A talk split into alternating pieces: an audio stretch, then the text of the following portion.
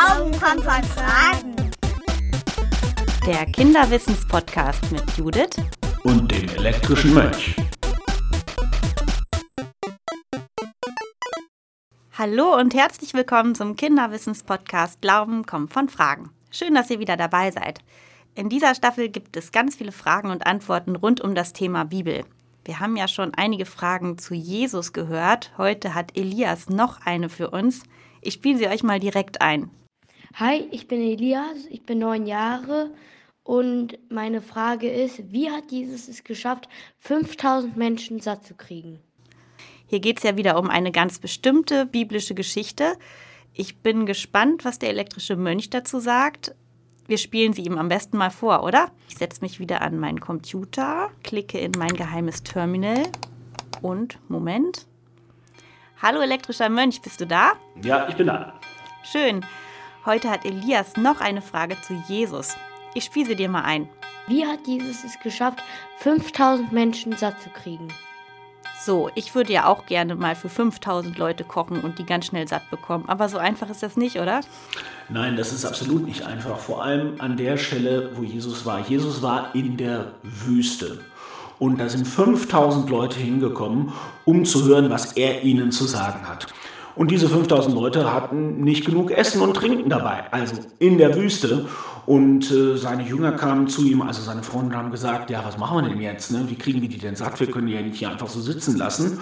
Und dann sagt Jesus, was haben wir denn da? In den meisten Geschichten heißt es dann, es gibt unterschiedliche Versionen von der Geschichte, fünf Brote und zwei Fische. Und dann hat er gesagt, lasst die Leute sich hinsetzen und dann teilt das aus, was wir haben. Und dann heißt es, alle wurden satt. Es waren sogar doch so viel übrig hinterher, dass auch das ist unterschiedlich. In einer Geschichte heißt es, zwölf Körbe übrig geblieben sind. Die Frage war ja, wie hat er das gemacht? Das war keine Zauberei und kein Zaubertrick. Diese Geschichte soll den Leuten, für die sie geschrieben worden ist, etwas beibringen. Und diese Geschichte, und das ist ganz selten, ist die einzige Geschichte, die bei allen vier Evangelisten aufgeschrieben worden ist. Also die Geschichte von Jesus ist ja von Lukas, Markus, Matthäus und Johannes aufgeschrieben worden. Und bei jedem ist sie ein bisschen anders aufgeschrieben worden. Die Wunder, die Jesus gewirkt hat, werden auch unterschiedlich erwähnt. Der eine erzählt von diesem Wunder, der andere erzählt von jenem Wunder. Dieses Wunder mit der Brotvermehrung steht als einziges Wunder bei allen vier Evangelisten. Das ist ein Zeichen dafür, dass das eine super wichtige Geschichte ist. Was macht sie denn jetzt so wichtig? Also für die Leute, für die das geschrieben worden ist, sollte das ein Beispiel sein, wie schaffen wir schwierige Aufgaben alle zusammen.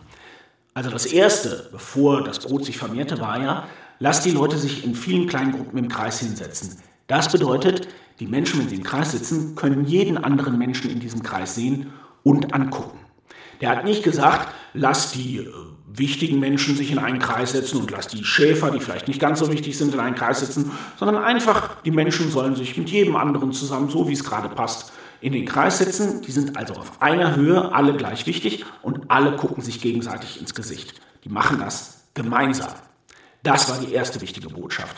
Und die zweite wichtige Botschaft, das eigentliche Wunder, was da passiert ist, ist, dass Leute gekommen sind und das, was sie an Essen hatten, abgegeben haben, damit es geteilt werden konnte.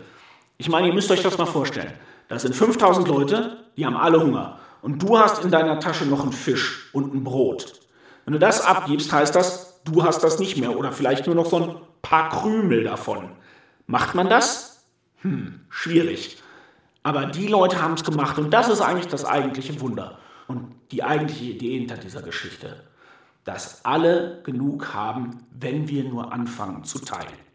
Aber das Wichtige bei dieser Sache ist, wir müssen diese Sachen nicht alleine schaffen. Jesus unterstützt uns dabei. Der setzt das Gute, wenn wir was Gutes anfangen, fort. Der gibt die Kraft dazu, der gibt die Energie rein.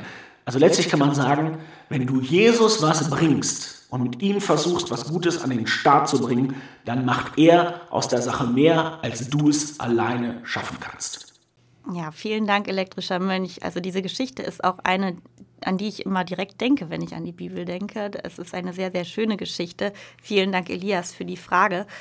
Ich fasse noch mal kurz zusammen. In dieser Geschichte geht es hauptsächlich um zwei Sachen, nämlich zum einen, dass wir vieles schaffen können, wenn wir es gemeinsam tun und dass wir, wenn wir alle etwas abgeben, am Ende für alle gesorgt ist und alle etwas davon haben. Vielen Dank, elektrischer Mönch, und vielen Dank, Elias, nochmal. Wenn ihr auch eine Frage habt, die ich dem elektrischen Mönch schicken soll, schickt mir eine Sprachnachricht oder eine Mail. Alle Infos dazu findet ihr im Beschreibungstext oder auf der Internetseite bistu-osnabrück.de-podcast. Und wenn ihr Lust habt, klickt auch mal auf der Internetseite religi.de rein. Dort gibt es ganz viele Antworten auf andere spannende Fragen zur Bibel und zu Jesus, aber auch zu anderen Themen, die was mit Glauben oder Religion zu tun haben. Und ihr könnt dort auch Wimmelbilder spielen. Es gibt Videos und Quizze. Schön, dass ihr wieder dabei wart. Die nächste Podcast-Folge gibt es in einer Woche. Ich würde mich freuen, wenn ihr wieder dabei seid. Bis dahin, bleibt neugierig, denn Glauben kommt von Fragen. Glauben kommt von Fragen. Der Kinderwissens-Podcast mit Judith Und dem elektrischen Mönch.